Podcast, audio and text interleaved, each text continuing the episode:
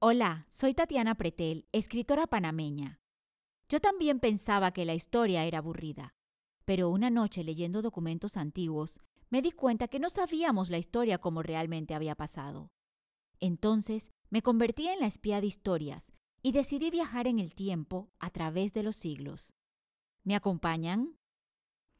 Hoy les voy a contar una historia inusual sobre el romance de Morgan en Panamá la Vieja sacado de los libros Leyendas e Historias de Panamá la Vieja por el historiador Ernesto J. Castillero y del libro Bucaneros de América por Alexander Exkemelin. En 1670, Morgan se encontraba en la isla de Tortuga en el Caribe. Estaba preparando la expedición a Panamá. Esta isla era el punto de encuentro para barcos y piratas y otros malhechores de la época. Con 1.200 forajidos, varias naves y toda la artillería posible, zarpa para el istmo. El teniente Bradley, uno de la garulilla de Morgan, fue quien tomó el castillo de Chagres.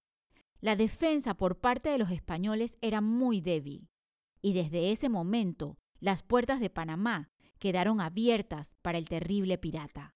La travesía de los fascinerosos fue siguiendo el curso del Chagres. Vencieron grandes dificultades en el camino, no llevaban qué comer. La fatiga y el hambre los hicieron devorar unas bolsas de cuero que lavaron en el río y las sirvieron para ser tragadas como una masa blanda. Once días duró el viaje hacia la ciudad de Panamá, del 18 al 28 de enero de 1671. Se dice que desde una colina los piratas pudieron divisar la torre de Panamá Viejo, y ahí avanzaron. Esa colina se llama hoy el Avance de Betania. El gobernador Juan Pérez de Guzmán los esperaba con dos escuadrones de caballería, cuatro regimientos de infantería, varios esclavos e indios y unos toros bravos traídos desde Pacora para defender la ciudad. La batalla más grande fue en donde se encuentra hoy Atopintado, pero el río Matasnillo pudo ser testigo de la sangre valiente que enfrentaron los piratas. El 28 de enero, la ciudad es tomada e incendiada por orden del gobernador. Los hombres fueron sacrificados y las mujeres abusadas, convirtiéndose en víctimas de los piratas para saciar sus bajas pasiones. El templo de la Merced se había convertido en el cuartel general de los malhechores. Los prisioneros debían pagar un rescate según su condición social. Al pasar los días, los piratas se organizaron para planear adquirir las mayores riquezas. Morgan hizo inspección de los presos y se dio cuenta que había una dama muy hermosa. La hizo salir del recinto y se la llevó para interrogarla. La dama resultó ser una española nacida en la ciudad de Panamá, esposa de un rico español. El hombre se había ido a Perú y la mujer fue apresada por otros piratas en Taboga. Morgan miraba a esa bella mujer. Era altiva, tenía un lenguaje educado y llevaba joyas en sus dedos que aún no habían sido arrebatadas. Era una mujer distinguida. El gran pirata estaba embelesado por la belleza de la dama. Entonces dio órdenes que la alojaran en una habitación especial. Ella lloraba, presentía que su futuro no sería agradable. Le pidió al capitán que la dejara estar con sus amigos y criados, pero fue imposible. La dama sabía de la maldad que habitaba en el corazón de Morgan. Sin embargo, éste se comportaba muy cortés con ella. Era un hecho que el pirata la quería conquistar, fingiendo ser un hombre de altura.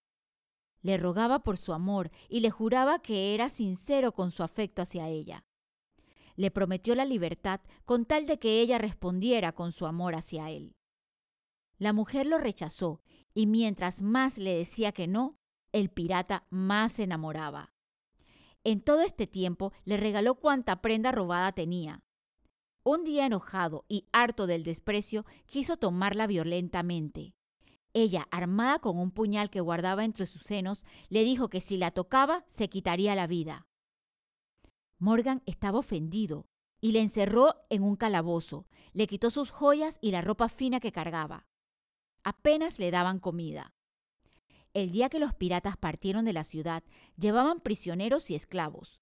Entre uno de esos estaba la mujer, quien al llegar a Cruces le contó a un religioso que en su casa había un tesoro para pagar su rescate. El confidente mandó a buscar el tesoro, pero con eso, en vez de pagar la libertad de la mujer, pagó la de unos amigos. Morgan se enteró del hecho y se enojó. Apresó al traidor y liberó a la mujer. El gran pirata no tenía piedad con nadie, pero cuenta el historiador que pasados los años, el capitán Enrique Morgan fue convertido en noble y en una fiesta en un gran castillo en Inglaterra, una duquesa le preguntó si jamás había sido vencido, y éste contestó, sí lo fui, de una prisionera española en Panamá. Aquella hermosa señora me derrotó. Espero les haya gustado esta gran historia de la vida real. Gracias por escucharme y por viajar conmigo en el tiempo a espiar la historia.